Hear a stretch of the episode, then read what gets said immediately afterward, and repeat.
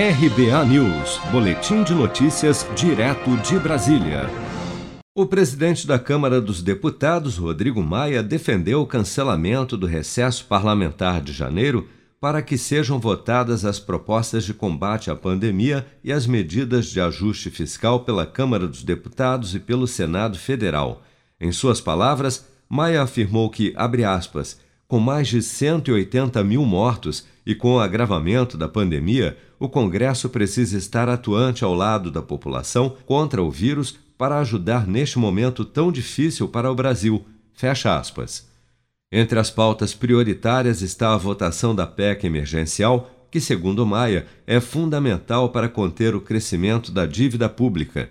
Na última quarta-feira, 9 de dezembro, Rodrigo Maia ironizou o governo pela demora em articular a votação da PEC, considerada essencial para a retomada da economia. Estou pensando em, para dar um alerta ao governo, trazer um bolo amanhã para comemorar um ano da promessa do governo de votar a PEC emergencial no Senado, 5 de dezembro de 2019, e já completou um ano e a PEC emergencial não foi votada. E se ela era importante no ano passado, para o próximo ano ela é decisiva. O ministro da Economia, Paulo Guedes, durante sua fala na comissão mista que acompanha as ações do governo federal no enfrentamento da pandemia de Covid-19, ocorrida na última sexta-feira, 11 de dezembro, respondeu às críticas feitas pelo presidente da Câmara, Rodrigo Maia.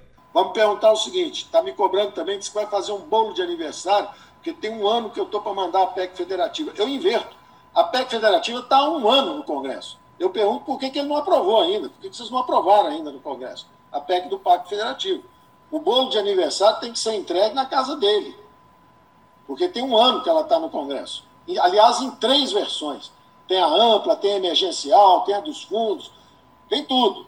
A proposta de emenda à Constituição emergencial está no Senado, porém, na semana passada, o senador acriano do MDB, Márcio Bitar, relator da PEC emergencial, anunciou que desistiu de apresentar o relatório neste ano. Bitar divulgou por meio de nota que, abre aspas, em vista da complexidade das medidas, bem como da atual conjuntura do país, decidi não mais apresentar o relatório da PEC emergencial em 2020. Fecha aspas. Você está preparado para imprevistos? Em momentos de incerteza como o que estamos passando, contar com uma reserva financeira faz toda a diferença. Se puder, comece aos pouquinhos a fazer uma poupança. Você ganha tranquilidade, segurança e cuida do seu futuro. Procure a agência do Sicredi mais próxima de você e saiba mais. Sicredi, gente que coopera cresce.